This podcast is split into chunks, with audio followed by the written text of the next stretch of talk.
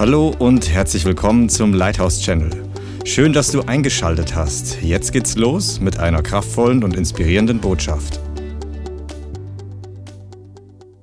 Heiliger Geist, ich danke dir, dass du dein Wort austeilst, dass es Brot ist, dass es Vergebung enthält, wenn wir es annehmen und dich darum bitten, dass du uns Wasser des Lebens gibst durch dein Wort, das uns wäscht, dass du uns Nahrung gibst in die Ewigkeit, dass dein Wort das wahre und echte und einzige Fundament ist, dass dein Wort uns die Augen öffnet, ein Licht auf unserem Weg, eine, eine, eine Leuchte für unseren Fuß. Wir danken dir, dass dein Wort ewig ist. Himmel und Erde werden vergehen, aber dein Wort wird nicht vergehen. Und die Welt wird runtergehen und zugrunde gehen, aber du kommst bald wieder. Und wir danken dir, dass du uns berufen hast als Gemeinde und dein Volk in Deutschland und in aller Welt in diesen Tagen auf dich zu schauen und zu erwarten, dass du wirkst und dass du bald wiederkommst. Wir danken dir für deine Gegenwart und wir singen das Wort in Jesu Namen. Amen. Pass mal auf. Der Heilige Geist möchte die Gemeinde aufwecken. Er möchte uns neu lebendig machen. Nicht nur diese Gemeinde, sondern generell sein Volk. Und über eine Sache ist mir besonders, also meine Frau und ich, und meine Frau noch mehr als ich, sind schon länger gläubig. Ich habe mich Anfang der 90er Jahre bekehrt. Meine Frau war schon als Kind, ich glaube in den 80er Jahren oder irgendwie so hat sie sich bekehrt. Das ist eine lange Zeit und da sind gute und weniger gute Dinge passiert in der Zwischenzeit. Viele von euch sind noch nicht so lang gläubig. Wer ist weniger als fünf Jahre mit dem Herrn? Preis dem Herrn. Manche andere melden sich nicht. Pass mal auf. Der Herr hat Pläne, aber in der Zeit, in der ich von neuem geboren wurde und 10, 20, 30 Jahre vorher, da haben die Menschen viel mehr erwartet, dass Jesus bald wiederkommt. Das hatte mehrere Gründe. Zunächst mal waren damals sehr populär die Lehre, dass ähm, vor, bevor der Wiederkunft wird die Gemeinde entrückt und dann kommt die große Trübsal, dann kommt der Antichrist und dann kommt der Herr wieder und die Gemeinde kommt wieder und dann werden wir nochmal entrückt und so weiter. Also, oder wir, das ist ein komplexes Sache, ich will da heute nicht reingehen. Aber dadurch gab es auch einige Filme, die gemacht worden sind. Und diese Filme haben dazu beigetragen, dass man geglaubt hat, viele im Leib Christi, wow, jeden Moment könnte der Herr kommen. Und ähm, ich will jetzt auf diese theologische Sache nicht so weit eingehen, aber es war eine nahe Erwartung, im Volk Gottes, dass Jesus wiederkommt. Und dann kam das Jahr 2000 und manche, die vielleicht ein bisschen naiv oder einfach nur sich überreden haben lassen von Leuten, die haben gedacht, Jesus kommt garantiert im Jahr 2000 wieder. Ja? Weil nach 2000 Jahren gibt es Verheißungen und so weiter. Und die haben dann nicht so ganz nachgerechnet, weil mit der Geburt Jesu hat das Neue Testament nicht begonnen. Also, das Buch, das Neue Testament beginnt zwar mit der Geburt Jesu, aber der neue Bund hat nicht im Jahr der Geburt begonnen. Seid ihr da da? Hast du verstanden? Mit dem Kreuz und der Auferstehung hat das Neue Testament, der neue Bund begonnen. Und vor, vorlaufend auch dem Wirken Gottes durch, durch Jesus, als er auf der Erde gewirkt hat. Aber ich meine, die, die Menschen seit dem Jahr 2000 haben nicht mehr so stark damit gerechnet, dass Jesus bald wiederkommt. Und ich möchte heute mit euch darüber sprechen, dass es extrem wichtig ist, dass du eine Erwartungshaltung hast, dass der Herr bald wiederkommt. Und das ist ein Punkt, wo du wirklich lernen musst, darüber begeistert zu werden. Es gibt Gründe, warum die Gemeinde Jesu nicht begeistert ist über die Wiederkunft Jesu. Es gibt Gründe, warum viele das gar nicht so sehr interessiert. Ja, manche sagen, ja, das ist schon so oft geredet worden. Ja. Und es bleibt immer alles beim Alten. Ich schlage mal auf 2. Petrus Kapitel 3.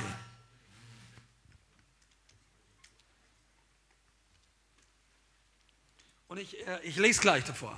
Der Teufel redet uns, dem Volk Gottes, ein, dass es noch lange nicht so weit sein wird dass es sich bisher nicht erfüllt hat und das kann auch noch 30 und 50 Jahre dauern, wer weiß. Und natürlich kann das sein.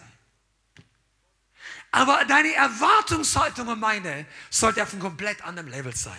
Und wir werden uns heute ein paar Bibelstellen anschauen, warum das wichtig ist und was für Konsequenzen es hat, wenn eine Gemeinde erwartet, dass der Herr wiederkommt oder wenn Christen nicht mehr viel darüber erwarten. Das ist extrem wichtig. Dein Lebensstil hängt davon ab, was du erwartest. Du bist ja auch heute hierher gekommen, oder? Einige Leute sind ja 50 oder 100 oder noch mehr Kilometer gefahren. Die machen das nicht, weil sie Sonntag nichts anderes zu tun haben. Speziell bei diesen Spritpreisen. Du musst schon eine Erwartung haben. Was erwartest du eigentlich, dass in der Zukunft passiert? Okay, lass uns mal 2. Petrus Kapitel 3 lesen. Und hier redet Petrus von einer bestimmten Art von Leute. Ab Vers 1, ich lese mal ein bisschen. Heute werden wir etwas mehr in der Bibel lesen. Diesen zweiten Brief, Geliebte, schreibe ich euch bereits, in welchen beiden ich durch Erinnerung eure lautere Gesinnung aufwecke. Oh, damit ihr gedenkt der von den heiligen Propheten schon vorher gesprochenen Worte und des durch eure Apostel übermittelten Gebotes des Herrn und Retters. Und zuerst dies wisst, dass in den letzten Tagen Spötter mit Spötterei kommen werden, die nach ihren eigenen Begierden, hör genau zu Begierden, Lust, wandeln und sagen, wo ist die Verheißung seiner Ankunft? Denn seitdem die Väter entschlafen sind, bleibt alles so von Anfang an. Denn denen, die dies behaupten, ist verborgen, dass von jeher Himmel waren und die Erde aus Wasser und durch Wasser bestand hatte, und zwar durch das Wort Gottes, welche, durch welche die damalige Welt vom Wasser überschwemmt unterging. Die jetzige Himmel und die jetzige Erde aber sind durch dasselbe Wort aufgebaut für das Feuer und aufgehoben zum Tag des Gerichts und des Verderbens der gottlosen Menschen. Ich lese mal nicht weiter, aber lese nochmal Vers 4, wo die, es kommen Spötter mit Spötterei, die nach ihren eigenen Lust und Begierden wandeln und sagen, wo bleibt die Verheißung seiner Ankunft? Jetzt pass auf, das waren nicht die Pharisäer, die da gemeint sind. Das waren Leute, die sich mit Jesus oder zu Jesus bekehrt haben. Vielleicht nach Pfingsten. Das waren Leute, die, die geglaubt haben, dass Jesus gekommen ist, dass er in den Himmel aufgefahren ist und dass er wiederkommen wird. Und irgendwann mal sind die abgefallen von dieser Haltung und haben angefangen zu spotten. Spott ist niemals eine gute Haltung für einen Christen.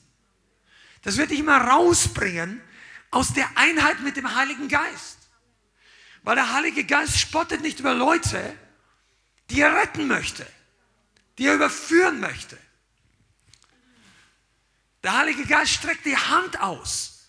Und wir kommen heute noch zu ein paar Bibelstellen, die auch den Grund dafür sagen, dass Jesus noch nicht wiedergekehrt ist.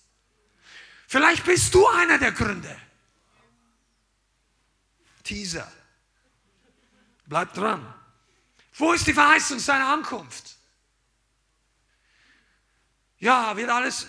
Weißt du, du, der Grund, warum Gemeinden lascht und lau werden, ist oftmals, weil die Leute überhaupt nicht damit rechnen, dass Gott auftaucht. Weder im Gottesdienst noch irgendwann am Himmel. Die Bibel sagt doch, oh, ich, ich lese euch nachher die Stelle noch vor. Genauso wie er aufgefahren ist, wird er eines Tages wiederkommen. Ja, und wir schauen in die Luft und schauen, wo kommt das Wetter her? Oder was machen die Chemtrails oder dies oder jenes. Ich möchte jetzt in diese Sachen gar nicht reingehen. Aber wir haben so viele Gedanken, eines Tages kommt der Herr wieder. Ja, danke. Wir begeistern uns zu zweit. Pass auf, das sollte ein Punkt sein. Der Herr kommt wieder. Seine Gemeinde. Ah, du sitzt hier auf einem geistlichen Schleudersitz. Weißt du, was es ist? Ja, einige. Flugzeuge, das ist der Notausstieg für einen Piloten von, von Jets. Also nicht, wenn du Verkehrsflugzeuge fliegst, da haben die keine Notausstieg. wenn der Puck oder der Pilot ist weg. Nein, aber bei Kampfflugzeugen, bei Waffen, und wenn, wenn das, die sind so schnell unterwegs, da kannst du gar nicht mehr viel reagieren. Ähm, wenn da was schief läuft, da gibt es den Notausstieg, da wird dann, wenn die das Ding aktivieren, wird, ähm, wie sagt man das, Kabinendach, also die, die, dieses Glasding über, weggesprengt und dann katapultiert es den, den Sitz hoch mit der irrsinnigen Geschwindigkeit, so 50, 100 Meter, dass der aus der Reichweite des Flugzeuges ist und dann kann der Fallschirm aufgehen. Und so ein Schleudersitz hat jeder Christ eigentlich. Gott kann jeden Moment den Button drücken und dann geht's hoch. In die Gegenwart Gottes. Und die, die, die Kampfpiloten, die trainieren dafür, dass die ready sind. Das ist übrigens kein Scherz, also es ist kein Spaß, dort auszusteigen. Das staucht deinen Rücken ganz schön zusammen. Das sind äh, Beschleunigungsfaktoren, die der Körper nur sehr selten aushält. Aber das umso spannender ist es, wenn der Heilige Geist die Gemeinde zu sich zieht. Und hier heißt es, dass es von Anfang an Leute gab,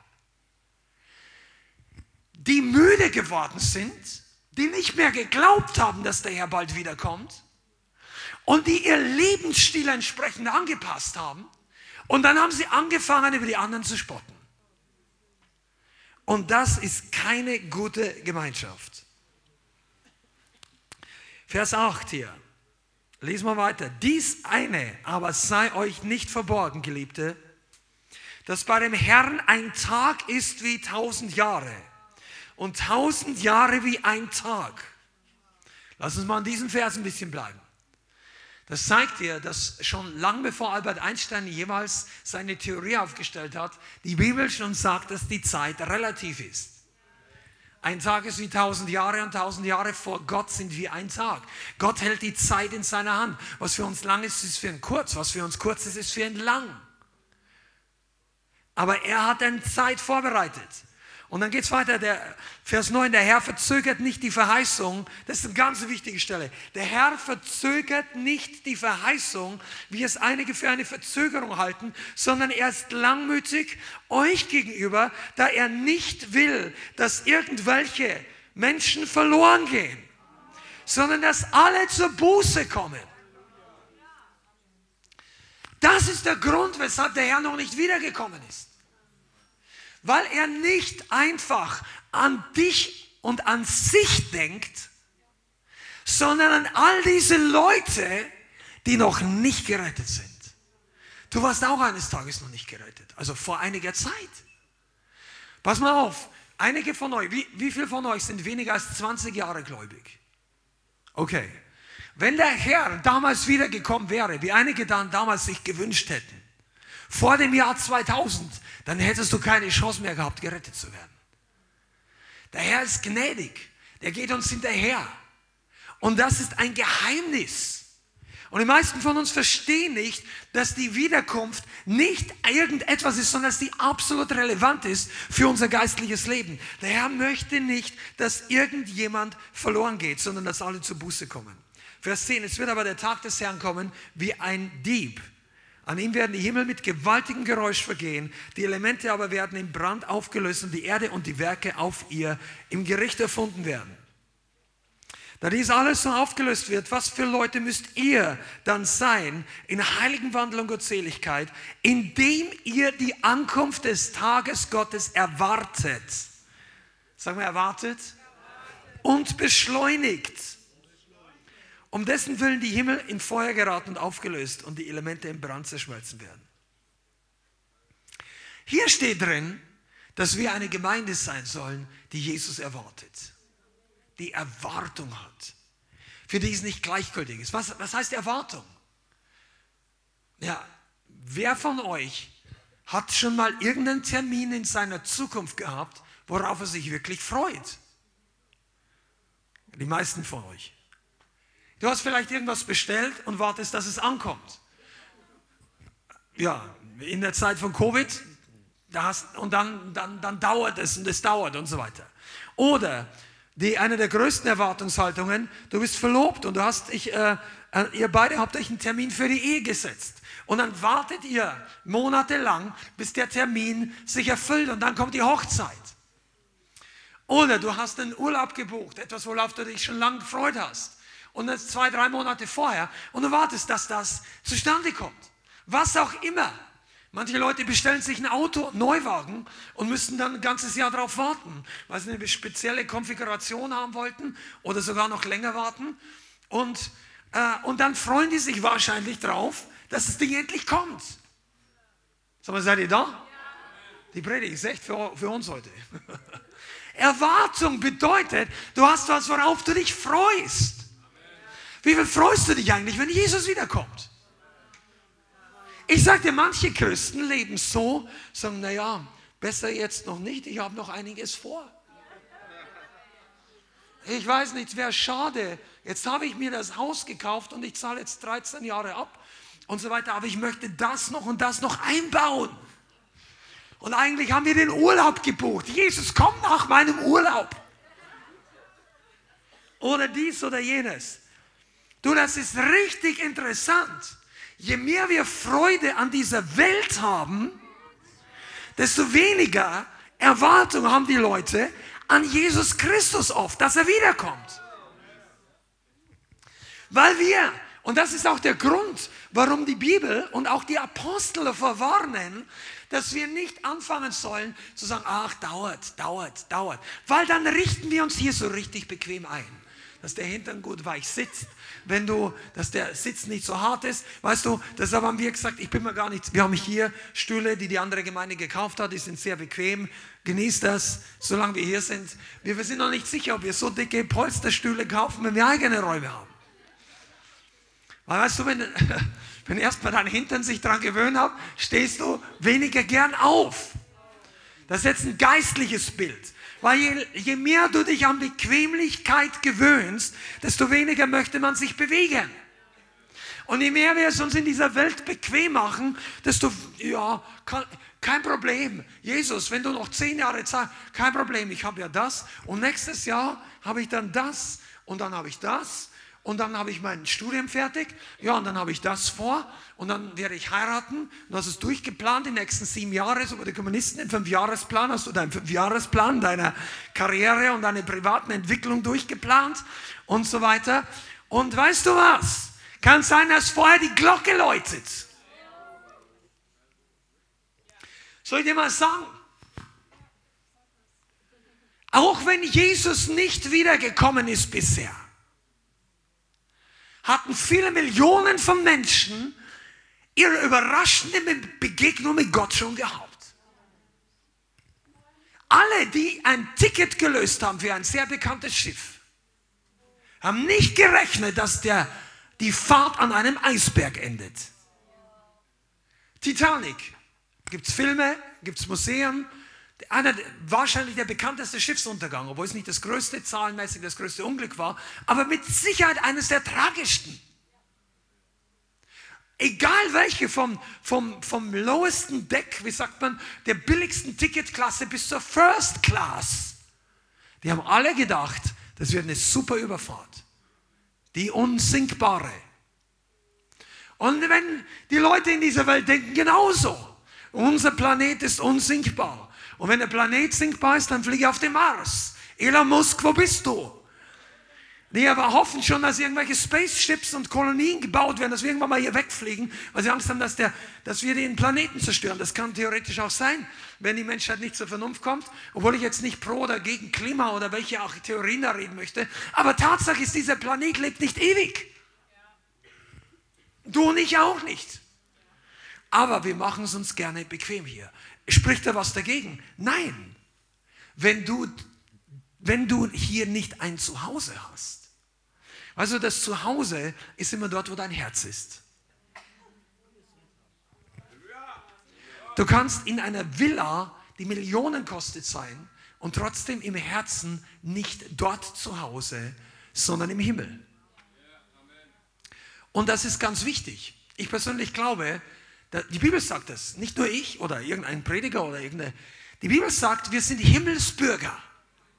Wir haben einen himmlischen Pass. Egal, was dein irdischer Pass sagt, du hast einen himmlischen Pass. Das ist deine erste Identität. Das ist deine erste Zugehörigkeit. Das ist deine erste legale. Weil ich sage, kein Mensch ist illegal. Nein, ist er auch nicht. Aber du kannst illegal am falschen Ort sein. Wenn du in meinem Garten bist und du kippst da allen möglichen Dreck aus, dann bist du da illegal. Ich will den Dreck da nicht haben. Kipp in meiner Mülltonne oder beim Bioabfall aus, aber nicht in meinem Garten. Ja, ist das hart? Nein, weil ich muss wieder wegräumen. Mir gehört der Garten auch nicht. Wir haben es nur gemietet. Du hast deine Wohnung, dein Leben ja auch nicht. Das ist nicht deins. Auch wenn du ein Haus gekauft hast, der Grund gehört immer noch Gott. Für die Ewigkeit. Du hast eine Besitzerkunde. Gott nimmt dir, den Grund wahrscheinlich nicht weg, nicht so einfach. Oh. Aber unser Leben als Christ besonders gehört ihm. Es gehört nicht uns. Und wenn wir uns hier so verhalten, als ob wir zu Hause sind, als ob alles immer gleich bleibt, dann werden wir eines ganz Besonderes, und das sagt die Bibel, wir werden einschlafen. Wir werden müde. Gemeinden werden träge. Gottesdiensten werden müde. Weil die Leute kommen rein und erwarten Unterhaltung. Weil die sind das gewöhnt in der Welt. Sagen, ja, was gibt es heute Neues? Oh, die Band. Das Lied kenne ich schon. Und was gibt es Neues? Ah, die Schwester hat ein neues Kleid. Ah, sehr interessant. Oder der, ah, kann sich der Bruder das Auto überhaupt leisten? Und so Das sind alles Gedanken, die sich die Leute in der Welt machen. Wenn du hier reinkommst, ich sage nicht, du zieh dir was an. Das ist ja auch ein Vorschlag. Du solltest was anhaben, wenn du in die Gemeinde kommst. Ja? Solltest auch bestimmte Bereiche sollten bedeckt sein. Amen. Aber neben der anderen Sache ist vieles Geschmackssache und du kannst ruhig gute Kleidung dir aussuchen. Da ist nichts dagegen. Aber weißt du was? Unser Herz sollte nicht hier auf der Erde verankert sein. Und das ist die Sehnsucht, kann dir niemand geben. Aber sie kann dir jemand nehmen, also Gott kann sie dir geben, aber es kann dir jemand wegnehmen. Mit den Dingen der Welt. Warum rechnet das Volk Gottes nicht mehr mit der Wiederkunft? weil sie sich zu sehr auf die irdische Sache eingelassen haben.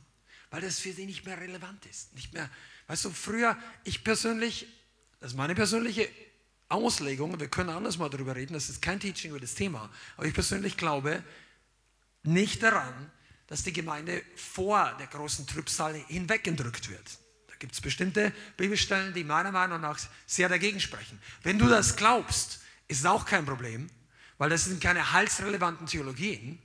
Und wir können beide miteinander ähm, zusammen gehen, zusammen laufen und auf die Wiederkunft Jesu warten. Aber wir beide müssten ready sein, dass Jesus jeden Tag wiederkommt. Oder jede Nacht. Wenn es Nacht, in der Nacht dein Licht ausgeht. Wenn ihr im Flugzeug auf dein Haus fällt und ihr seid alle weg und steht in einer Sekunde vor Gott, vor Jesus. Spielt keine Rolle, ob die Entrückung vor oder nach der Antichrist ist. Da stehst du gleich vor Jesus. Dein Jesus kommt schneller, als du denkst. Du kommst zu ihm. Ups. Kennt ihr das alte Traktat? Wie hieß es nochmal? Das war dein Leben? Da ist er gestorben und plötzlich sagt er, hoch, geht er aus, dem, aus seinem Grab, aus seinem raus und fliegt nach oben und sagt, ich bin doch tot. Und plötzlich erscheint er vor dem Richter des ganzen Universums und er ist nicht gerettet. Und er sieht sein ganzes Leben auf einem Bildschirm. Das ist ein Traktat, ja. Also, ich weiß nicht, ob da ein Bildschirm ist, aber du wirst auf jeden Fall sehen, all die Dinge, die du getan hast. Nicht mal Gedanken sind verborgen. All die Leute, die ihren Dreck versuchen zu verstecken, da, dort oben wird die ganze Welt, der, der Rest der Leute, Millionen von Leuten werden alles sehen. Die Sachen, die du alle gemacht hast, wo keiner wissen sollte. Und wisst ihr, wenn wir auf der Erde lange genug leben, du passt dich einfach dem Flow an. Und seit 2000 Jahren gab es immer wieder Phasen, wo die Gemeinde müde geworden ist, träge geworden ist. Sagst du, ich bin doch hier extra, damit das nicht der Fall ist. Amen. Deshalb hörst du ja die Botschaft. Dass wir aufwachen und wach bleiben. Dass du begeistert bist, dass Jesus bald wiederkommt. Dass er nicht nur irgendwann, irgendwann in der Zukunft, sondern bald Kolosser 2, 3, Vers 2 sagt, trachtet nach dem, was droben ist, nicht nach dem, was auf der Erde ist. Amen. Wenn du nach dem trachtest, was im Himmel ist, was bedeutet das? Du beginnst darüber nachzudenken, was dort oben wichtig ist. Die Dinge, die dort oben sind, werden für dich wichtig. Die größten Sachen, die größten Schätze des Himmels ist nicht unser Haus, was wir dort haben werden, wo Jesus sagt, ich gehe hin und bereite eine Stelle und was, dann komme ich wieder. Sondern die größten Schätze ist Jesus, der Vater und der Heilige Geist. Das ist der Schatz des Himmels. Und den kannst du jetzt schon genießen. Aber es gibt andere Dinge. Was ist denn wichtig für deine Ewigkeit? Menschen, die sich auf der Erde zu bequem machen, die denken nicht viel darüber nach, was für die Ewigkeit wichtig ist. Weil oftmals widerspricht das eine dem anderen. Aber Leute, die erwarten, dass der Herr bald wiederkommt, die sind mit dem beschäftigt, was wesentlich ist für die Ewigkeit. Und wesentlich für die Ewigkeit ist dein Wachstum und die Erfüllung, Frucht, nicht nur Wachstum, sondern die Frucht, die, die, die der Herr sehen möchte und die wir bringen sollen.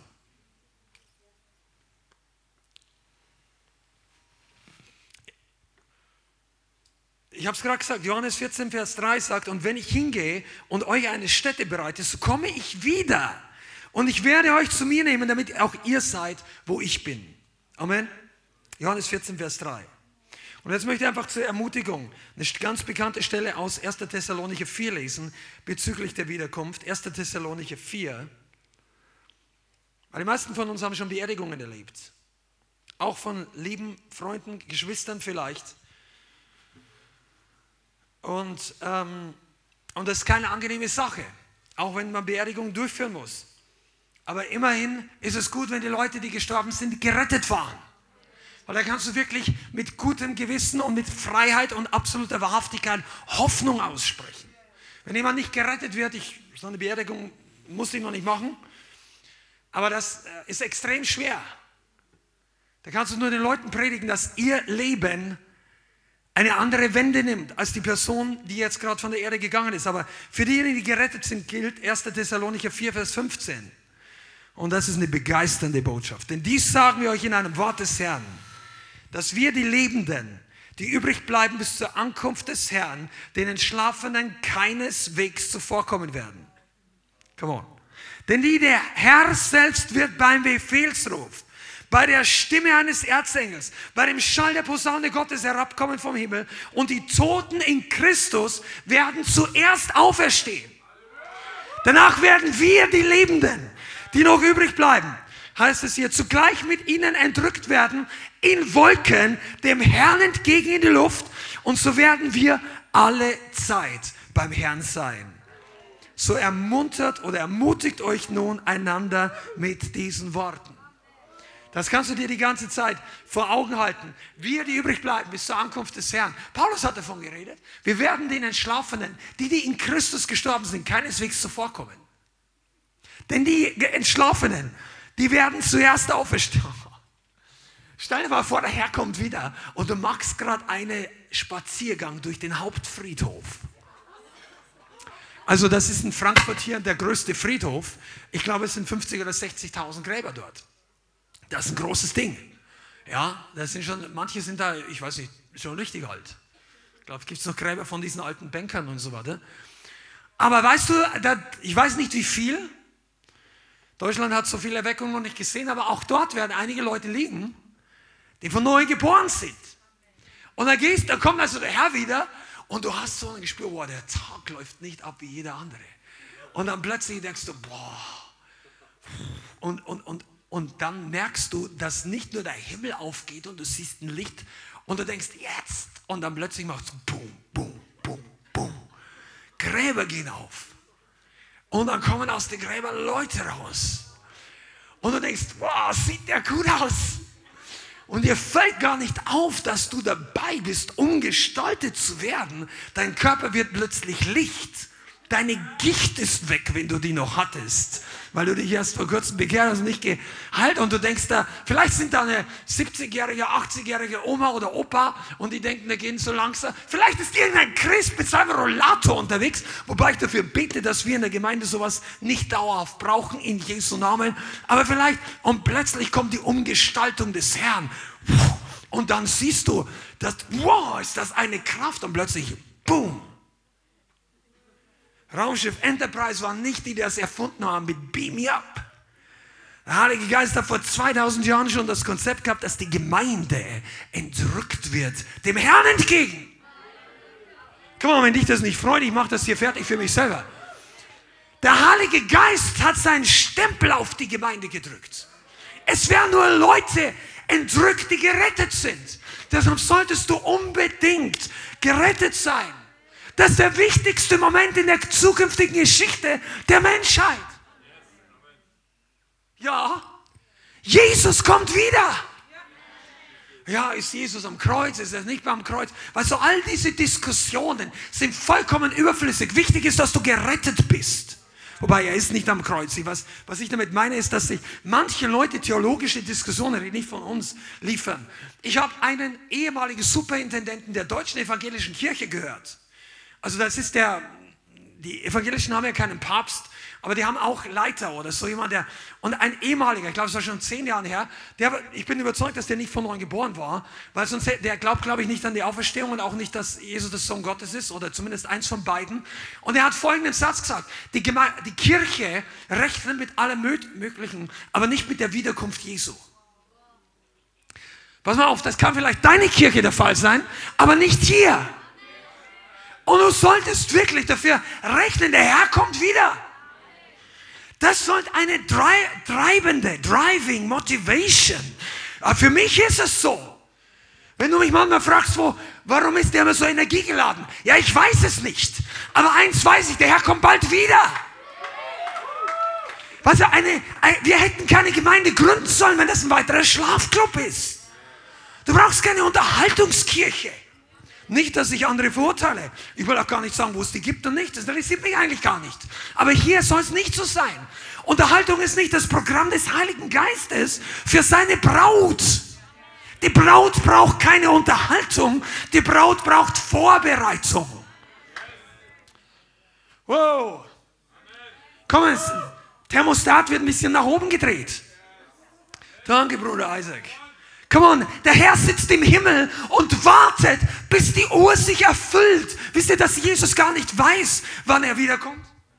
Sagt die Bibel. Von jener Stunde aber wissen nicht die Engel im Himmel, noch die Menschen, noch der Sohn, sondern nur der Vater. Jetzt hast du einen Verlobten, einen Bräutigam, der schöner ist als jeder Traummann und Traumfrau, die du jemals auf der Erde gesehen hast und sehen wirst.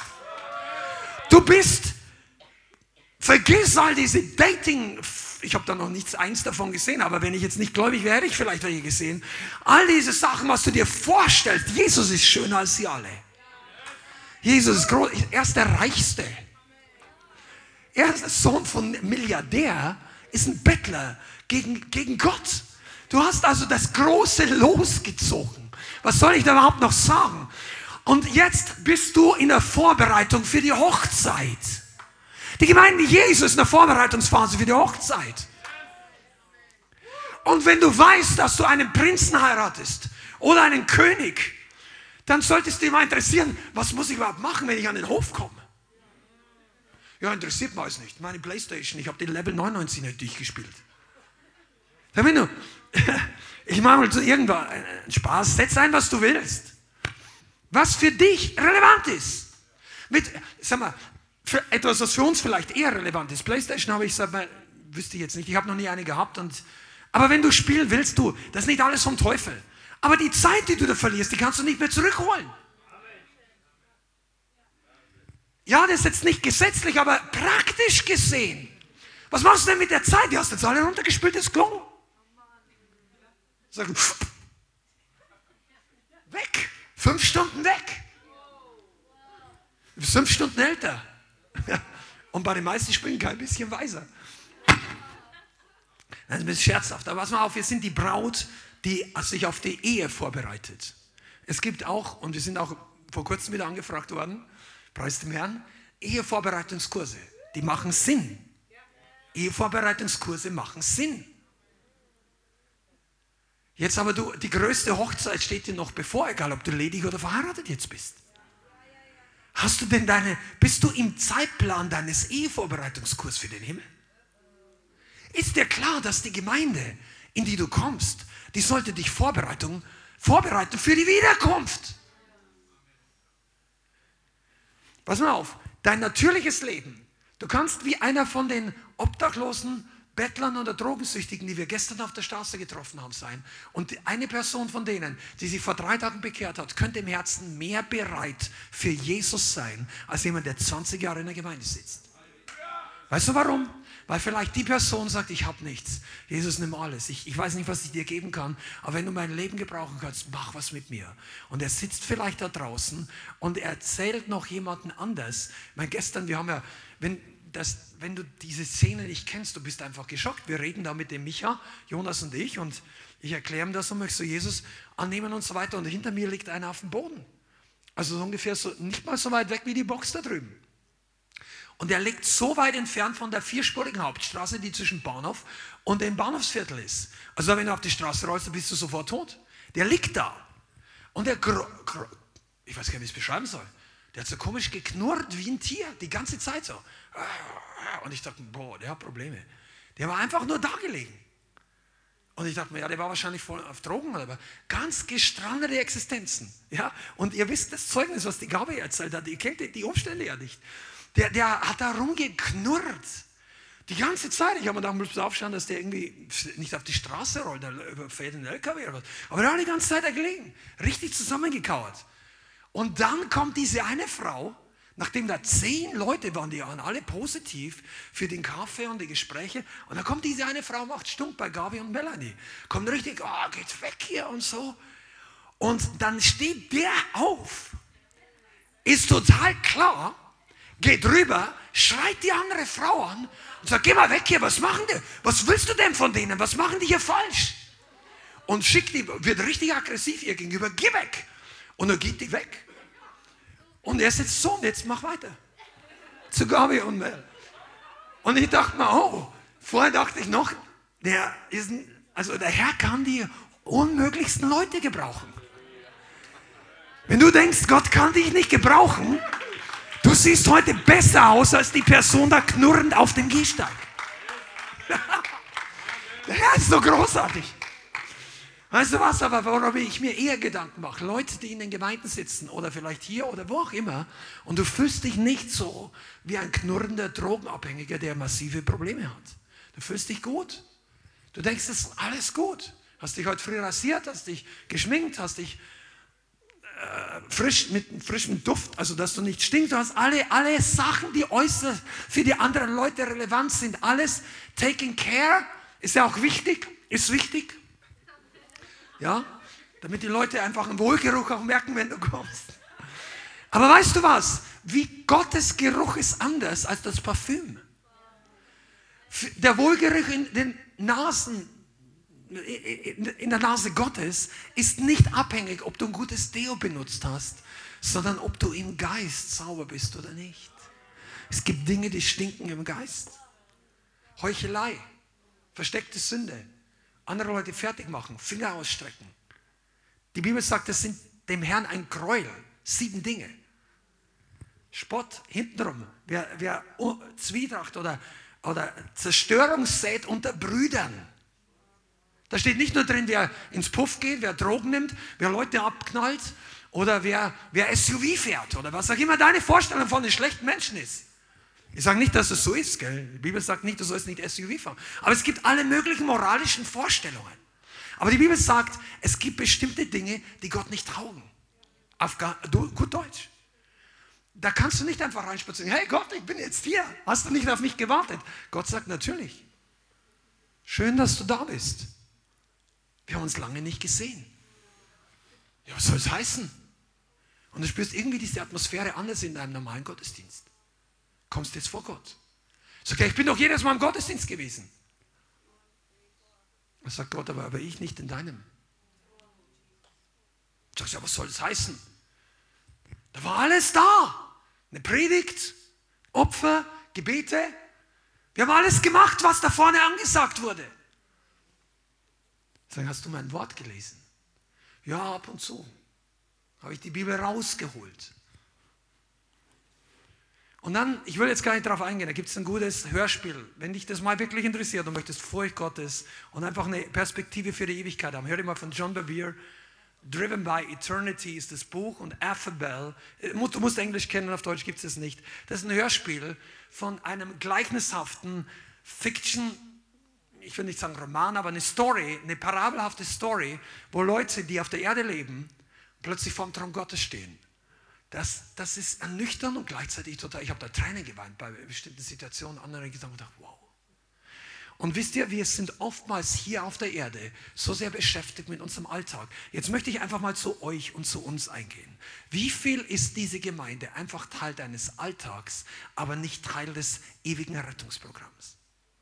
Hast du dir vielleicht eine neue Gemeinde gesucht, weil es hier interessanter ist, weil du wächst? Weil es gibt viele gute Gründe. Ich will absolut nicht negativ reden, aber ich möchte, dass dir klar ist, hier sammeln sich Leute, die auf Jesus warten. Und wenn du hier relativ zum ersten Mal in der Gemeinde bist, ist dir aufgefallen, dass unser Gottesdienst vielleicht nicht ganz so kurz ist. Pass mal, aber wenn Leute wenn sich Leute treffen, die Jesus erwarten, warum gehen die jetzt dann sofort nach Hause? Wenn du doch Jesus erwartest, dann ist der Gottesdienst doch kein schlechtes Programm, auf Jesus zu warten. Wartet sich denn auf der Picknickwiese besser auf Jesus als in der Anbetung? Wartet, ich sage jetzt auch nichts, wir haben auch Picknick gemacht. Wir haben unseren, übrigens unseren, äh, wir machen das, wir leben das genauso. Coole Zeit haben und so weiter. Wenn du unser Video von letzten Jahr, diese Zusammenfassung sehen willst, ein paar richtig schöne Szenen, die ist seit zwei Tagen online, kannst du mal reinschauen auf YouTube-Channel. Wir haben Spaß, aber wir sind hier nicht zu Hause. Bist du hier zu Hause?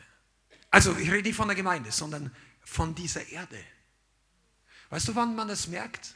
Wenn Dinge wegfallen, die wir gedacht haben, dass wir zum Glücklichsein zu Hause brauchen. Wenn das nicht einfach so geht, wenn unser Wille nicht durchkommt, wenn, wenn, wenn Schwierigkeiten kommen. Diese ganze, eine Gemeinde in Erweckung war eigentlich schon immer eine Gemeinde in Naherwartung der Wiederkunft Jesu. Und eine Gemeinde, die in Naherwartung der Wiederkunft Jesu ist, die ist nicht ständig damit beschäftigt, sich selber zu unterhalten und müde und schläfrig zu werden. Schlag doch mal auf Matthäus Kapitel 25. Ihr kennt die Stelle, aber das Wort Gottes ist so powerful. Matthäus 25, Vers 1, das Gleichnis von den zehn Jungfrauen. Jesus redet, übrigens, es gibt ca. 80 bis 100 Bibelstellen, die von dem zweiten Kommen Jesu reden. Ist es eigentlich klar? Das taucht an so vielen Stellen auf. Jesus redet, dass er wiederkommt. Die Ernte, die Schnitte, der Same, das Ende der Zeit. In der Offenbarung redet Jesus mehrfach darüber. Und seine Gleichnisse handeln auch immer wieder davon. Und hier geht es um die zehn Jungfrauen. Ihr kennt es, ich lese den Anfang hier. Dann, dann wird es mit dem Reich der Himmel sein. Und Matthäus 24, also was davor war, vor dem Dann, war die ganze Lehre und die Erklärung über die Endzeit. Das heißt, wenn wir da überall durchgehen, dann, und wir sind mittendrin, dann wird es mit dem Reich Gottes sein wie mit zehn Jungfrauen, die ihre Lampen nahmen und hinausgingen dem Bräutigam entgegen. Fünf aber waren töricht, fünf klug. Denn die Törichten nahmen ihre Lampen und nahmen kein Öl mit sich. Die Klugen aber nahmen Öl in ihren Gefäßen samt den Lampen. Als aber der Bräutigam auf sich warten ließ, wurden sie alle schläfrig und schliefen ein. Interessant. Auch die Klugen. Jetzt, ich lese gleich weiter, aber hör mal zu. Die Klugen waren klug, weil sie Öl hatten. Die Törichten waren töricht, weil sie kein Öl hatten. Die Törichten waren nicht töricht, weil sie geschlafen haben.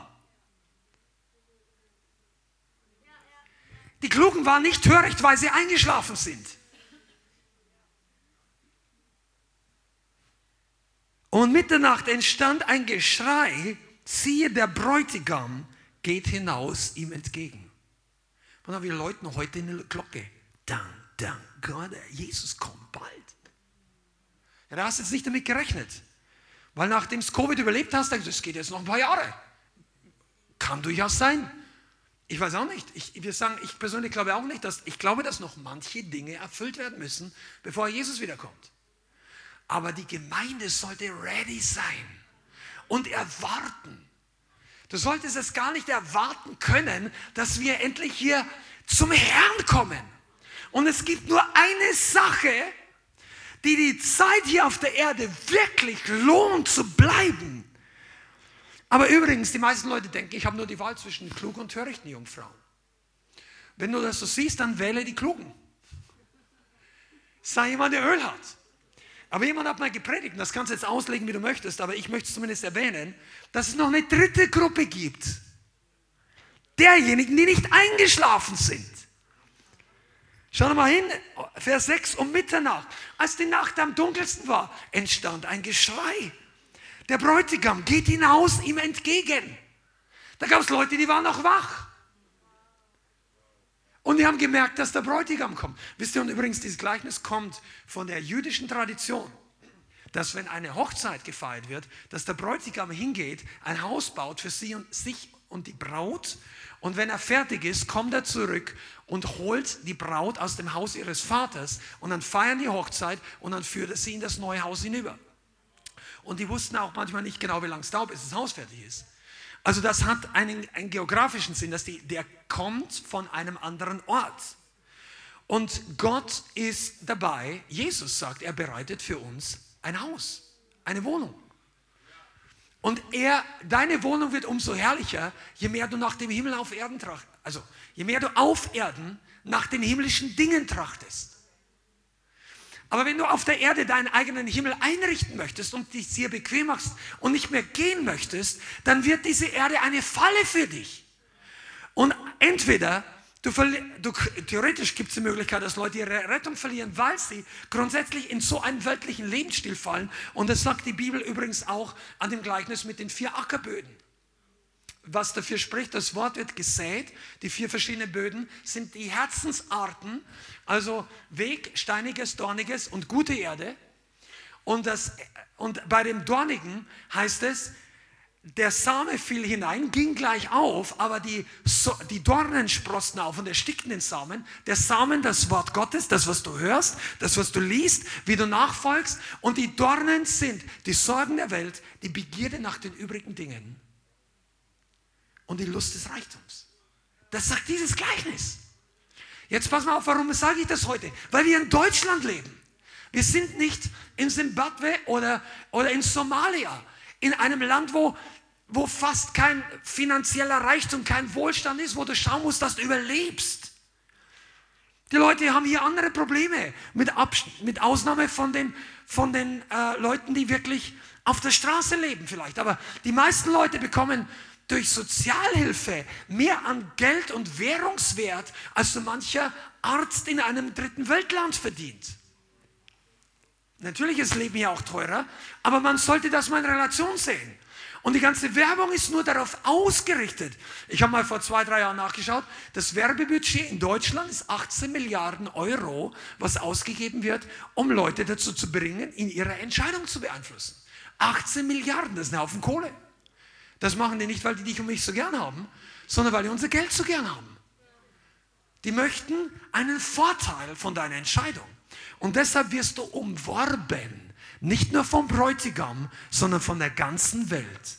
In all deinen Sinnen, alle Zeit, wenn es geht. Wenn du über die Straße fährst, wisst ihr eigentlich, dass eine, eine Person wie du und ich in der westlichen Gesellschaft reizüberfluteter sind an einem Tag, als eine Person im Mittelalter das ganze Leben gesehen hat? An, an Fernsehwerbung, wenn du überhaupt nur eine normale Hauptverkehrsstraße fährst, wie viel Werbeschilder und Anzeigentafeln und dies und jenes, boom, boom, boom. Wir sind schon abgestumpft, als kannst du gar nicht mehr alles wahrnehmen. Und weil wir abgestumpft sind mit unseren Sinnen, weil diese Welt uns bombardiert mit Angeboten, ist die Gemeinde Jesu zum Teil auch abgestumpft über der Stimme des Heiligen Geistes weil der Heilige Geist uns vorbereiten möchte für unsere echte Ehe. Deshalb sollen wir nicht töricht, sondern klug sein und das Öl da haben. Oh, come on, Jesus. Das Ganze wäre ja noch relativ überschaubar, wenn die Wiederkunft Jesu nicht ein paar Eigenheiten hätte, die es nicht ganz einfach machen. Richtig?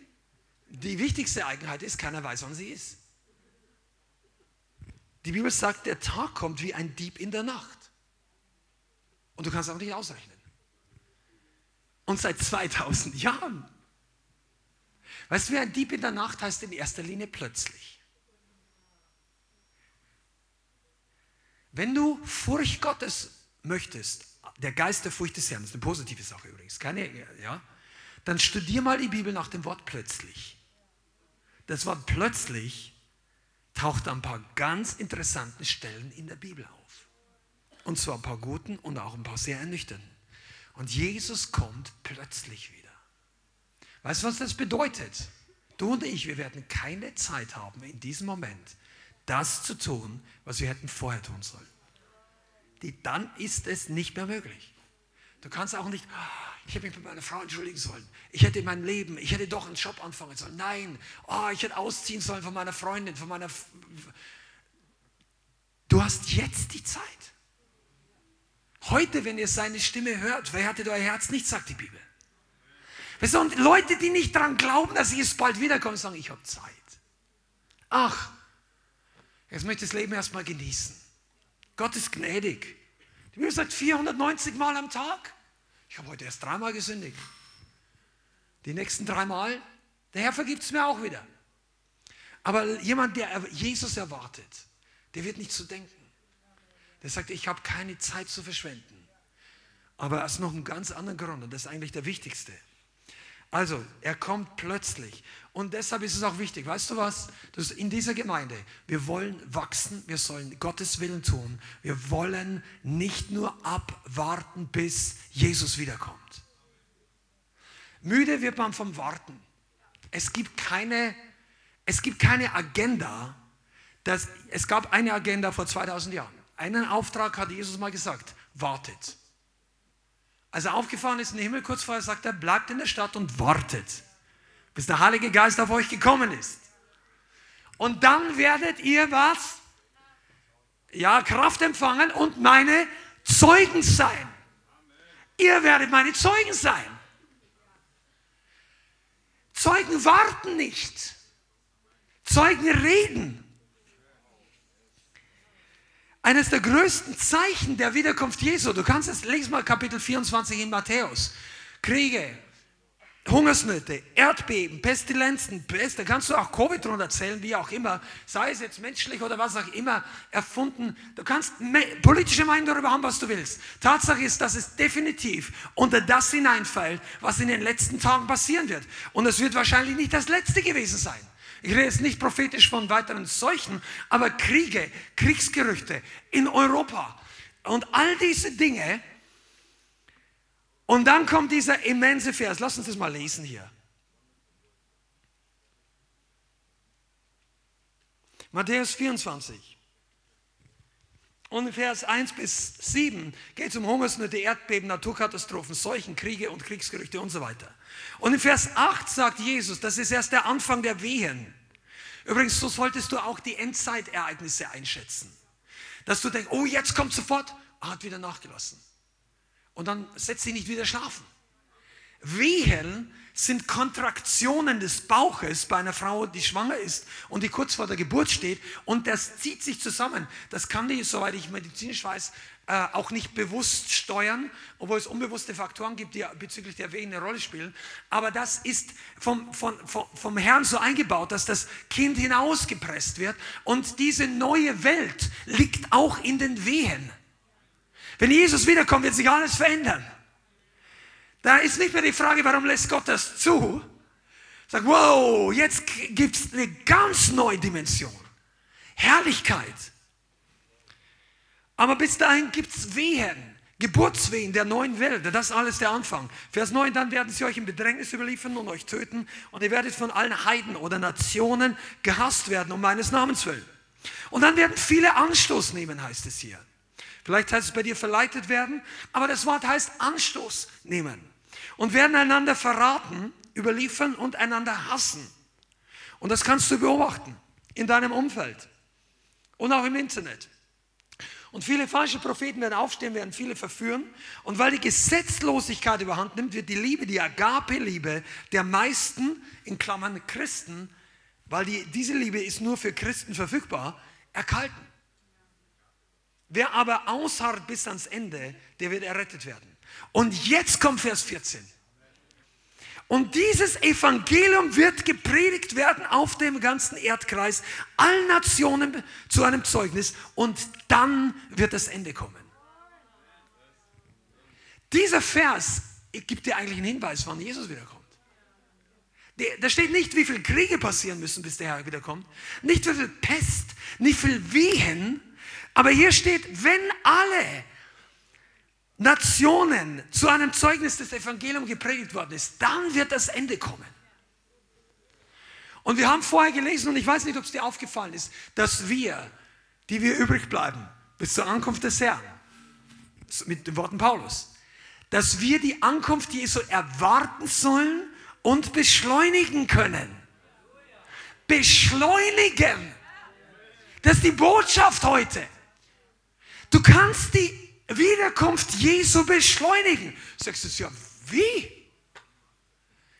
Durch Vers 14. Dieses Evangelium des Reiches wird gepredigt werden auf dem ganzen Erdkreis und dann wird das Ende kommen. Und wessen Aufgabe ist es, das Evangelium zu predigen? Unsere Aufgabe. Deine und meine. Und dann wird das Ende, in Klammern, schneller kommen. Nationen heißt nicht nur, dass das geografische Regionen sind. Sag ja, irgendwann mal, in diesem Land war mal schon jemand. Nationen ist das Wort Ethnos. Das heißt ethnische Volksgruppe. Eine Ethnos wird normalerweise von den weltlichen Leuten definiert, Leute mit eigener Kultur, mit eigener Sprache, mit eigener Historie in einer gewissen Art und Weise, egal ob die jetzt primitive oder Hochkultur entwickelt haben in der Vergangenheit, aber eine bestimmte, ein Stamm. Das ist das Wort, wo dann letztendlich sich darauf bezieht, aus allen Völkern und allen Stämmen werden Menschen Erlöste Gott anbeten. Und deshalb brauchst du auch nicht, ja, Deutschland wurde schon evangelisiert. Das spielt jetzt keine Rolle, wie viele Nationen gibt es alleine in Frankfurt? Ich glaube über 105 Nationen, die hier leben. Du kannst manche Leute hier treffen in Frankfurt, in deren Heimatländern es hochgradig gefährlich und illegal wäre, über Jesus zu reden. Vielleicht sind es Geschäftsreisende oder sogar Studenten. Und du kannst die Leute mit dem Evangelium erreichen. Dann gehen die zurück in ihre Länder und nehmen vielleicht das Evangelium mit. Ich sagte mal eins, eine Gemeinde, die auf Jesus wartet, ist eine evangelisierende Gemeinde. Eine Gemeinde, die auf Jesus wartet, ist nicht nur mit dem Dreck der Welt beschäftigt, ist nicht nur mit sich selber beschäftigt, ist nicht nur mit Warten, bis der Herr wiederkommt. Und dann, dann, dann gibt es nämlich da Kaffeekränzchen und Kaffee, also Kaffee trinken ist nichts verkehrt, ja, bless you, ja. Aber dieses Selbstbe Selbstunterhaltung, wo man automatisch träge wird. Weißt du, da kommst du dann auf die Idee, dass du den Kopf einschlägst wegen irgendwelchen theologischen Feinheiten. Vor der Entrückung, nach der Entrückung, vor dem Trübsal, nach der. Weißt du was? Sei bereit für die Trübsal, wenn der Herr dich vorher entrückt. Wir sind alle glücklich. Aber wenn, wenn, wir, wenn vorher schwierige Zeiten kommen, dann ist es besser, du bist ready und vorbereitet. Und eine Gemeinde, die evangelisiert, ist mehr im Feuer Gottes. Und das sagen wir nicht, weil es unser Hauptlieblingsthema ist. Maximal, weil es Jesus Lieblingsthema ist. Aber wir reden darüber, weil es die Erfahrung zeigt, dass Leute, die sich um die Seelen, um die Herzen der anderen kümmern, dass die on fire bleiben. In Wirklichkeit on fire. Vorhin hat Martin ihr Zeugnis gegeben. Wenn du das Predigt angeschaut hast, spul nochmal zurück nachher. Der hat gesagt, er hätte sich überhaupt nicht vorstellen können. Wir haben eine ganze Reihe Leute hier das haben wir, es kamen ja, die allermeisten hier kamen erst hinzu. Eine kleine Gruppe hat die Gemeinde gegründet vor einigen Jahren. Ähm, vergleicht dazu eine sehr kleine Gruppe. Und die waren dann schon evangelistisch dann irgendwie. Aber die dazu kamen, kamen Leute dazu. Ja, also ich mag das ja so, aber auf die Straße hm, nicht. Und dann bist du ein paar Monate hier und bist einfach ein bisschen aufgetaut und entspannt und vor allem hast du irgendwie mal so, ohne dass du richtig gewusst hast, was du tust, hast du einfach mal auch so nebenbei deinen geistlichen Stecker auch in die Steckdose eingesteckt. So. Sag Halleluja im Lobpreis. Na, wenn die alle hier so machen, vielleicht gibt es für mich auch ein bisschen. Und plötzlich, boom! Denkst wow, ist da Spannung drauf. Halleluja. Jetzt bist du on fire geworden und plötzlich das Erste, was wegbrennt, ist deine Menschenfurcht. Und der Heilige Geist kam mit Feuer. Der kam am Pfingsten nicht als leiser Wind. Der Wind ist gut, auch wenn er leise ist. Aber am Pfingsten war das Ding ein Jumbo-Jet 747 auf der Startbahn der Gemeinde. Du denkst, unser Lobpreis ist laut, stell dich mal an den Flughafen, da darfst gar nicht so nah rangehen. Aber die, wenn ein Jet startet, ist das laut. Als der Heilige Geist gekommen ist, das Ding war so laut, dass die ganze Stadt wegen dem Sound zusammengelaufen ist. Die wollten noch nicht kommen, um Petrus zu hören. Die wussten noch nicht, wer der Petrus war. Die wussten auch nicht was vom Heiligen Geist. Die haben nur den Sound gehört, sagt die Bibel. Wegen dem Sound kamen die zusammen. Und dann plötzlich steht Petrus auf. Und dann war das Feuer und seine Menschenfurcht war in einer tausendstel Sekunde weggebum. Lichtgeschwindigkeit. Petrus denkt sich wahrscheinlich, was haben wir hier die ganze Zeit gemacht? Ja, wir haben gewartet, bis der Heilige Geist kommt. Weißt du, und das ist die Bestimmung der Gemeinde. Darum bist du hier. Du solltest hier auftanken dass der Heilige Geist dich küsst, jedes Mal, wenn du hier bist, und jedes Mal brennt ein Stück weiter von deiner Menschenfurcht weg. Boom, raus. Und du denkst, hey, äh, mir geht es gar nicht mehr so schlecht. Und der Teufel sagt, ach du, das ist, nur ein, das ist nur ein temporäres Gefühl. Und am Anfang glaubst du ihm noch. Und du kommst wieder und denkst, hey, das ist schon wieder gut. Das, das ist gut.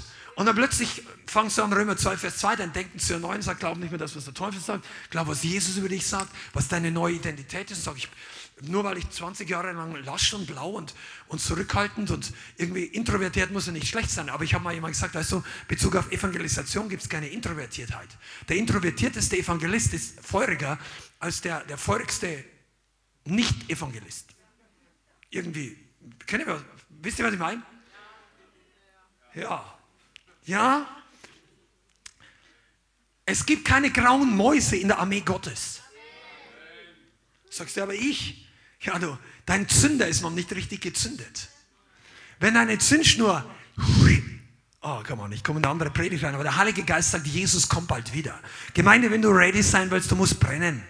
Das ist, das, das ist einfach die, die, die, die Botschaft in drei Sätzen zusammengefasst. Wenn du ready für Jesus sein willst, du musst brennen. Brennen ist die einzige Temperatur in dieser Eiszeit geistlich draußen der Welt, die dich ready macht für Jesus. Brenn doch mal etwas stärker. Sagst ja, ja, ja. Das kann man spüren. Du, Feuer, ich habe schon mal drüber geredet, Feuer ist ein Bild des Heiligen Geistes. Feuer ist Energiefreisetzung. Wenn Wärme ist innere Energie, das heißt Molekularstrukturen, die in Bewegung sind. Deshalb kann man auch nicht unendlich kalt abkühlen, weil irgendwann bleibt, die, kommt die Bewegung zum Stillstand für die Physiker unter euch, damit ihr ein bisschen Nachdenken habt. Minus 273 Grad oder null, das ist die absolute Nullpunkt. Du kannst nicht tiefer gehen. Aber du kannst nicht, aber nach oben gibt es keine Grenze, die mir bekannt wäre. Ist aber darüber nachgedacht. Jesus ist die Energie deines Lebens.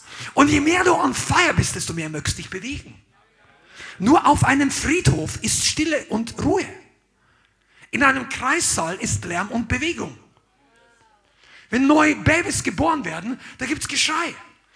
Deshalb wunderst du dich, warum ist dein Nachbar so laut hier? Du hast keine Ahnung, wodurch dein Nachbar vielleicht letzte Woche durchgegangen ist der preist heute den Herrn. Wir haben ja Leute, ich weiß ganz genau, dass manche Leute uns richtig dafür verachtet haben, dass wir in unserem Jahresrückblick letztes Jahr die erste Szene mit dem Halleluja-Ruf der Gabi gestartet haben. Und ich habe dreimal darüber gebetet, soll das wirklich da rein? Ich weiß nicht wie oft, aber Herr, und weißt du, und dann Halleluja, und dann startet der Trailer. Könnt ihr gehen? Weißt du, warum die überhaupt das ruft? Ja, das ist mir egal. Ist mir viel die Frau hat in diesem Moment ein Auto geschenkt bekommen, obwohl sie kein Geld hatte für ein Auto und auch keins. Die ist Rentnerin und hat viel zu wenig Geld. Ihr Auto ging kaputt. Und in der Woche hat sie ein Auto geschenkt bekommen, weil sie Gott gebeten hat, dass es ein Versorger, ihr Versorger sein soll. Und dann war die Reaktion, Halleluja! Und du sitzt drin und brauchst kein Auto, dann beschwer dich nicht, dass die Leute sich freuen, die eins geschenkt bekommen. Ja. Halleluja. Halleluja. Das ist wirklich so. Die Le Leute, die es so verachten können, können sich nur leisten, weil es dir nicht so dreckig geht. Aber wenn Gott dich wirklich mal gerettet hat, dann interessiert dich nicht mehr, wie dein Nachbar dich verachtet. Sagt, Freund, du hast keine Ahnung, wo Gott mich rausgeholt hat. Und deshalb singen wir auch immer wieder mal, All my life you have been faithful. Weil du gar nicht weißt, wo ich schon durchgegangen bin. Dann lass, dann schreiben sie jeden möglichen Dreck über dich und über mich. Aber also, können ja finden, was sie wollen. Keiner kann dir wegnehmen, wo Gott einen rausgezogen hat. Das weiß auch nur der Heilige Geist, wie tief du drunten warst.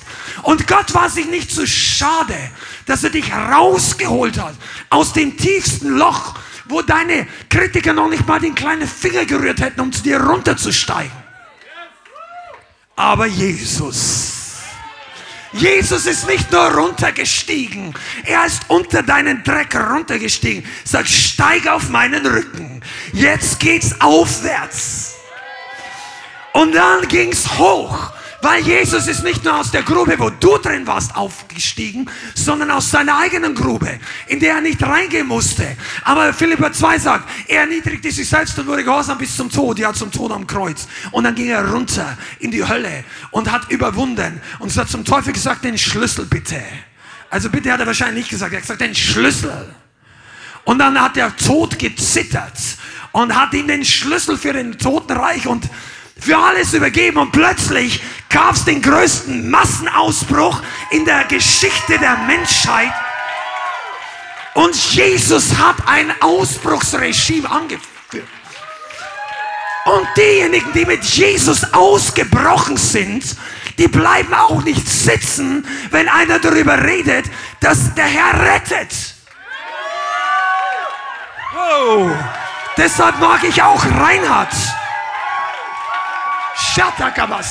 Halleluja. Der Herr rettet. Ja, das weiß ich schon. Ja, aber hier oben ist nicht genug. Hier drinnen, was das Herz voll ist, geht der Mund über. Das sagt Jesus. Wenn dein Herz voll ist von Rettung, dann geht der Mund über von Danke. Danke, Jesus. Thank you, Lord. Thank you, Lord. His mercy endures forever. His mercy will be remembered forever. Ja, du musst das einfach mal erlebt haben. Vielleicht sitzt du zu weit hinten, bis die Welle dahinter kommt. Das ist ein bisschen abgekühlt. Aber wir haben hier keine Wellenbrecher, wir haben Brandbeschleuniger hier. Come on, Halleluja. Du, wenn du, da, wenn du dich öffnest, deine Depression hasst das, was gerade hier gepredigt wird.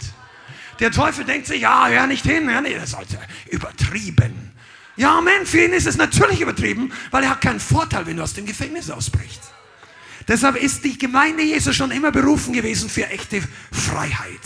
Freiheit ist der, der Normalzustand einer geistlich gefüllten Gemeinde und eines Christen. Deshalb solltest du da auch hinkommen. Wir haben schon vor ein paar Wochen gepredigt, aber ich will jetzt gar nicht runterkommen. Der Herr startet dich heute in deine eigene Berufung. Weil du sollst nämlich die Wiederkunft Jesu beschleunigen. Pass auf, eigentlich ist jede, die Berufung von jedem Mitglied in dieser Gemeinde wäre geistlich Du bist Beschleuniger für die Wiederkunft Jesu. Wenn nicht, dann verschwendest du die Zeit und die Kraft. Aber das ist ja nicht eine Negativbotschaft. Du denkst, Mensch, weißt du, was das bedeutet? Du kannst die Geschichte verändern. Du kannst den Zeitplan Gottes. Ja, das gibt's nicht. Ja, Gott weiß natürlich alles und er hat einen fest. Aber weißt du, wenn, wenn die Bibel sagt, ja, wir können die Zeit, die, die, die Wiederkunft Jesu beschleunigen und dafür Gott Zeit relativ ist, ist die Beschleunigung in unserer Wahrnehmung. Aber das reicht schon.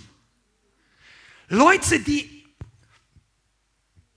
Wer von euch mag schnelle Autos? Komm, jetzt musst du jetzt nicht religiös. Ja, genau. Melde dich mal, wenn es so ist. Eine Beschleunigung ist eine exponentielle.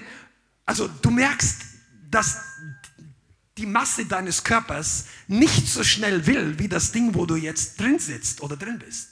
Ein Flugzeug geht zum Beispiel ganz gut nach vorwärts, wenn der auf der Startbahn ist. Und äh, manchen Autos auch. Züge sind eher so gebaut, dass die Leute sehr sanft losfahren. Da ist die Endgeschwindigkeit vielleicht groß, aber die Beschleunigung nicht so groß. Also die, das, die gefüllte Beschleunigung. Okay? Und der Heilige Geist möchte in der Endzeit, der möchte die Zeit beschleunigen. Schlag mal auf. Come on, ich bin hier, ich bin der Holy Ghost. Help me get back für das himmlische GPS hier. Amos 9, Vers 13. Come on. Amos, das ist ein kleiner Prophet am Ende des Alten Testaments. Schlag das mal auf. Da ist vorher von der Hütte Davids die Rede. Das ist eine ganz andere Predigt. Hört ihr das mal an. Das glauben wir total, dass der Herr die Hütte Davids wieder aufrichten will. Aber in Vers 13 sagt der Prophet, Tage kommen, spricht Yahweh, da rückt der Pflüger nahe an den Schnitter und der Traubentreter an den Sämann. Bevor du weiterlest, was das bedeutet, der, der, das heißt, die Zeit zwischen Ernte und Saat wird verkürzt. Mit anderen Worten, es beschleunigt sich. Tage kommen, da rückt der Pflüger an den Schnitter und der Traubentreter an den Sämann und die Berge triefen vom Osten und alle Hügel zerfließen. Da wende ich das Geschick meines Volkes Israel. Und sie werden die verödeten Städte aufbauen, bewohnen und Weinberge pflanzen und deren Wein trinken und Gärten anlegen und deren Frucht essen. Und das hat eine natürliche Erfüllung und eine geistliche Seite. Und jetzt möchte ich, dass du was weißt. Wir leben in der Zeit der größten Beschleunigung im Geist, die die Geschichte jemals erlebt hat. Die Zeit der Ernte beschleunigt sich. Die Zeit der Erfüllungen von Prophetien beschleunigt sich. Die Zeit der Wiederkunft rückt näher. Die Erfüllung der Prophetien dass Jesus wiederkommt, dann müssen sich Dinge erfüllen. Wir könnten jetzt eine Stunde nur über Israel, das Land Israel, die Gründung des modernen Staates, die Wunder, dass der Staat überhaupt überlebt hat. Das ist eigentlich Wahnsinn aus militärischem, also Wahnsinn kann man nicht, aber menschlich irrsinnig, wieso die nicht untergegangen sind. 48 im Krieg, 67 im Krieg, 73. Das sind wirklich moderne Wunder. Okay, das an sich ist schon Zeichen der Zeit. Es gibt viele andere. Aber ein Zeichen ist, dass Gott in der Endzeit die Ernte beschleunigt. Und diese Beschleunigung sollte deine große Hoffnung sein. Weil einige von euch, ihr denkt, jetzt bin ich schon zehn Jahre Christ, jetzt bin ich schon fünf Jahre, bin ich schon 20 Jahre Christ. Ich habe nicht so viel erlebt. Ich kann, ich weiß gar nicht, wie viele graue Haare ich noch kriegen soll, wenn die nächsten 20 Jahre auch so langsam gehen. Habe ich keine Lust auf den ganzen Kampf.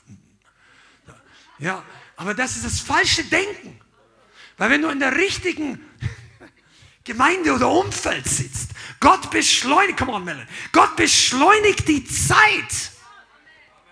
Und du gehst raus und du denkst, ich habe das in fünf Jahren nicht erlebt, was ich in fünf Monaten erlebt. Weißt du, warum Gott die Zeit beschleunigt?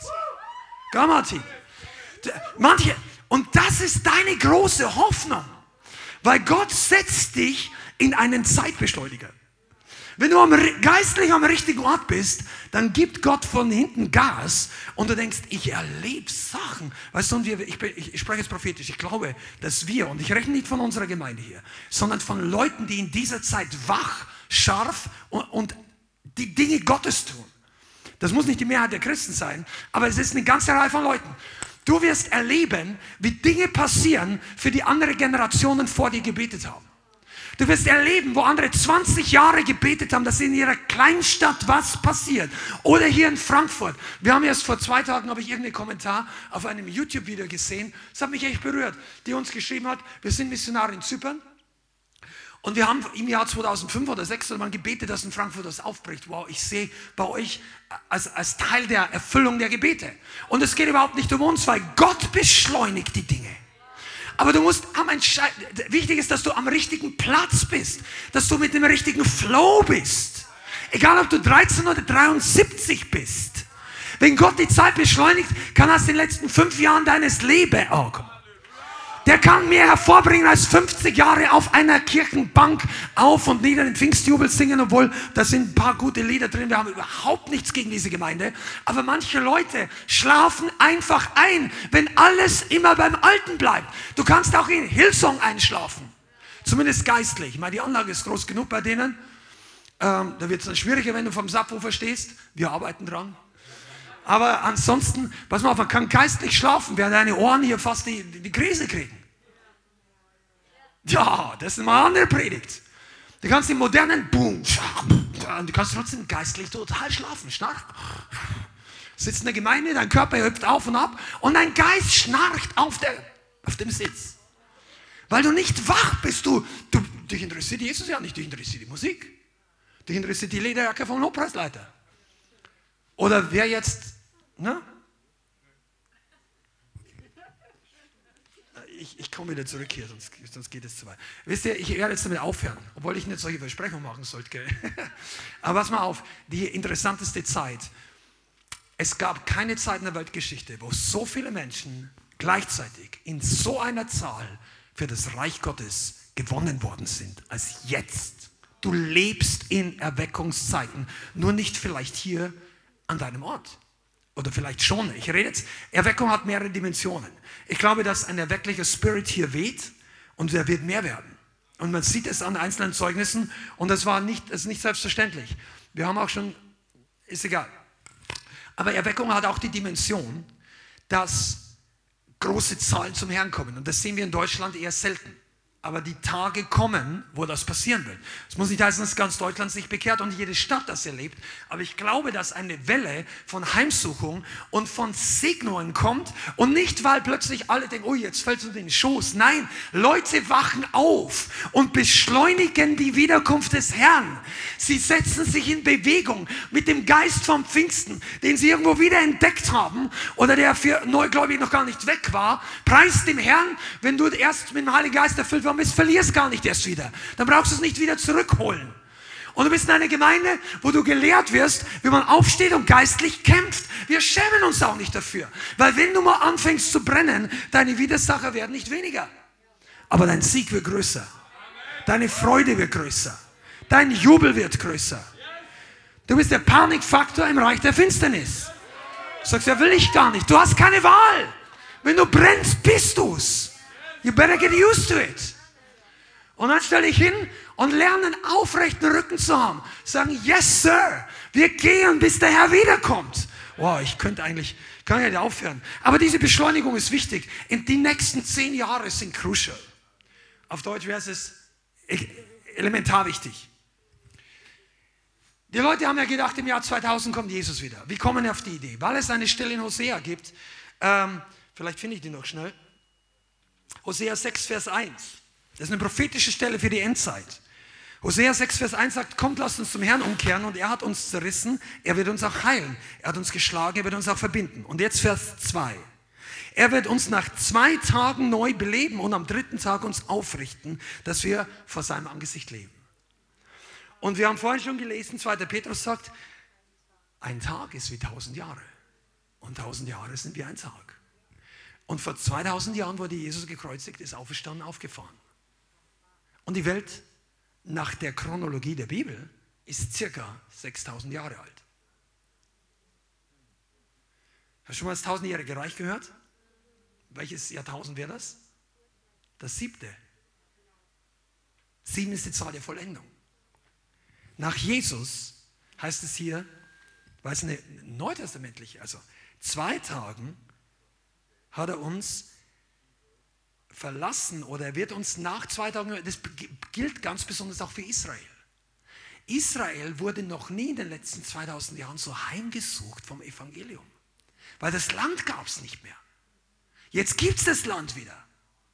Und in diesem Land gibt es Leute, die evangelisieren. Ich habe es letzte Woche im Video, oder vor zwei Wochen von, habe ich mit Werner geteilt, das war eine klasse. Da geht jemand in Jerusalem hin und wenn du schon mal jemals in Israel warst und mit Leuten über Jesus reden, das ist nicht so easy und in Jerusalem schon gar nicht und mit Orthodoxen schon gar nicht. Und er geht hin und redet, das ist ein Jude, wohnt in Israel und sagt, I'm a Jew. Sagt, great, can I talk to you? So, ja. I believe in Jesus, am I wrong? And why? Und da sind klasse Gespräche rausgekommen. Und ich sage dir, in der letzten Zeit, in den letzten zehn Jahren, wird das Volk Gottes, die Juden in Israel, offener für das Evangelium als zuvor. Das ist ein Endzeitzeichen. Die, die 2000 Jahre sind nicht im Jahr 2000 um, sondern nach seiner Auferstehung. Das war circa 30 nach Christus, 33. Wann sind die 2000 Jahre? Habt ihr Mathe geschaut? 2033. Wir sind circa zehn Jahre davon entfernt. Ich sage nicht, dass der Herr dann wiederkommt. Das weiß ich nicht. Aber ich glaube, dass die nächsten zehn Jahre entscheidend sein können für die Erfüllung des, des Missionsbefehls in der ganzen Welt. Das ist absolut wichtig. Weil wenn du nur in deiner kleinen Brille, mit deinem kleinen Teller, in deinem Frankfurter Umfeld oder wo in deinem, in deinem Ort, wo wir haben bei einem Siebenhäuserdorf gewohnt. Da waren wir und, die, und, und der Rest des Dorfes war fast eine Familie. Also war wirklich so. der Oma, der Onkel, dies, jenes und so. Und dann denkst du, wenn, du, wenn das dein geistlicher Horizont ist, dann denkst du, ja, ändert sich nichts. Ja, komm, nein, du musst, du musst die Augen aufheben. Jesus sagt, heb die Augen auf, du siehst die Ernte. Die Ernte beschleunigt sich, der Herr kommt bald wieder. Und dann kannst du tatsächlich eine historische Position einnehmen in diesen letzten Jahren, bevor Jesus wiederkommt. Wir reden ja nicht davon, dass du jetzt nach Hause gehen musst, du setzt dich aufs Klo, sag ich Angst, dass ich eine Entrückung, ja, ich bekenne meine Sünde nochmal. Das ist die Oldschool-Botschaft, ja, das ist nicht, was wir heute sagen. Aber du solltest mitarbeiten an der letzten Ernte, bevor Jesus wiederkommt. Und deshalb ist unsere Gemeinde eine evangelisierende Gemeinde. Und du kannst das. Sag mal zum Nachbarn, wenn du glaubst, du kannst das. Du kannst diese Predigt jetzt auch noch aushalten. Sag's ihm. Wir sind gleich fertig. Aber weißt du, warum wir hier so intensiv sind? Weil diese Leute, weil diese Leute alle sehr intensiv schreien in der Hölle. Warum musst du so predigen? Rainer hat gesagt, wenn ich sehe, wie der Teufel diese Generation fertig macht, dann kann ich nicht schnurren wie ein Täubchen. Und ich kann nicht schnurren wie ein Kätzchen. Da muss ich brüllen wie ein Löwe. Und er hat das ein bisschen lauter gesagt als ich jetzt. Und pass mal auf, das ist deine Berufung. Dass wenn es um diese Leute geht, die noch in den Himmel hineinversetzt werden, so wir haben gelesen, dass Gott wartet, bis so viele wie möglich gerettet werden. Du bist in dieser Gemeinde, um das zu lernen. Du bist, um frei zu werden, gesegnet dein, deine Schulden zu bezahlen. Dein, du sollst glücklich sein. Du sollst den Partner deines Lebens finden. Du sollst glücklich auf dieser Erde leben können. Amen. Aber ich sage dir eins, und das, dazu stehen wir auch, wir sind hier auf dieser Welt nicht zu Hause. Und deshalb ist die wichtigste Priorität, was du und ich bis zur Wiederkunft des Herrn für den, die Endzeitgeschichte positiv beitragen können. Beitragen. Einfach aus Gnade, nicht aus Leistung, aus Freude, weil Gott einen gerettet hat. Und deshalb laufen unsere Gottesdienste so und es wird noch zunehmen. Und deshalb sind unsere, unsere Jubelfeiern einfach so. Du, du wirst dich wundern, das ist ja noch harmlos im Vergleich zu drei Jahren. Ich kann dir nicht sagen, was kommen wird, aber ich weiß, es wird besser. Das wird intensiver. Und es wird interessanter, weil natürlich, ja, es gibt nicht nur Freunde in der Welt. Und der Heilige Geist möchte, dass du stark bist. Und damit möchte ich jetzt abschließen. Diese Botschaft war in erster Linie Ermutigung, wachrütteln und dich zu teasern und sagst, Herr, du kommst wieder. Das gibt dir doch Sinn, warum du hierher kommst. Warum du dich ausbildest Dienstag. Warum du in den Gebetsabend kommst, auch wenn der Tag nicht so super war. Weißt du, weil du betest, dass die Ernte hereinkommt. Du betest, dass die Gemeinde stark wird. Du betest, dass deine Ehe stark wird. Wenn du, wenn du einen Bruder, eine Schwester, also ich meine jetzt mal wörtlich, wenn deine Familie Leute, du betest, dass Leute gerettet werden. Herr, komm bald. Und du hast eine Vision vor Augen. Also ich kann gar nicht mehr anders. Die Gemeinde, wir waren früher in erst, hauptsächlich, also Vollzeit-Evangelist, oder ich zumindest tätig in einem Missionswerk und so weiter. Und jetzt haben wir Gemeinde, wer weiß, was in fünf oder zehn Jahren ist. Aber du, der Herr braucht dich. Und wenn wir erwarten, der Herr kommt bald wieder, dann ist, mal, dann, dann ist meine Zeit nicht mehr mein Eigentum. Amen? Are you ready? Puh. Dann lass uns zusammen aufstehen und beten.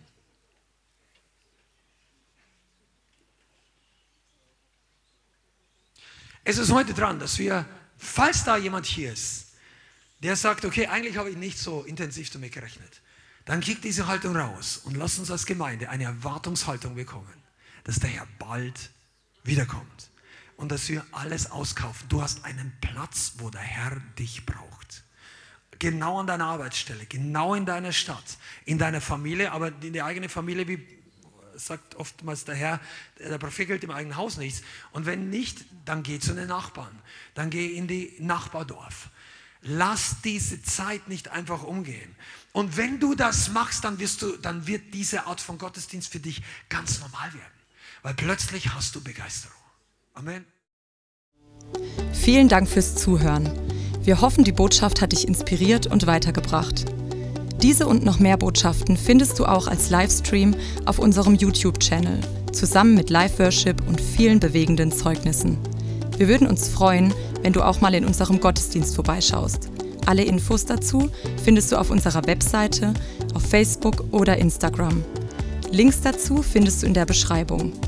Schreib uns gerne dein Zeugnis oder dein Gebetsanliegen unter info at lighthouse.center. Tschüss und bis zum nächsten Mal.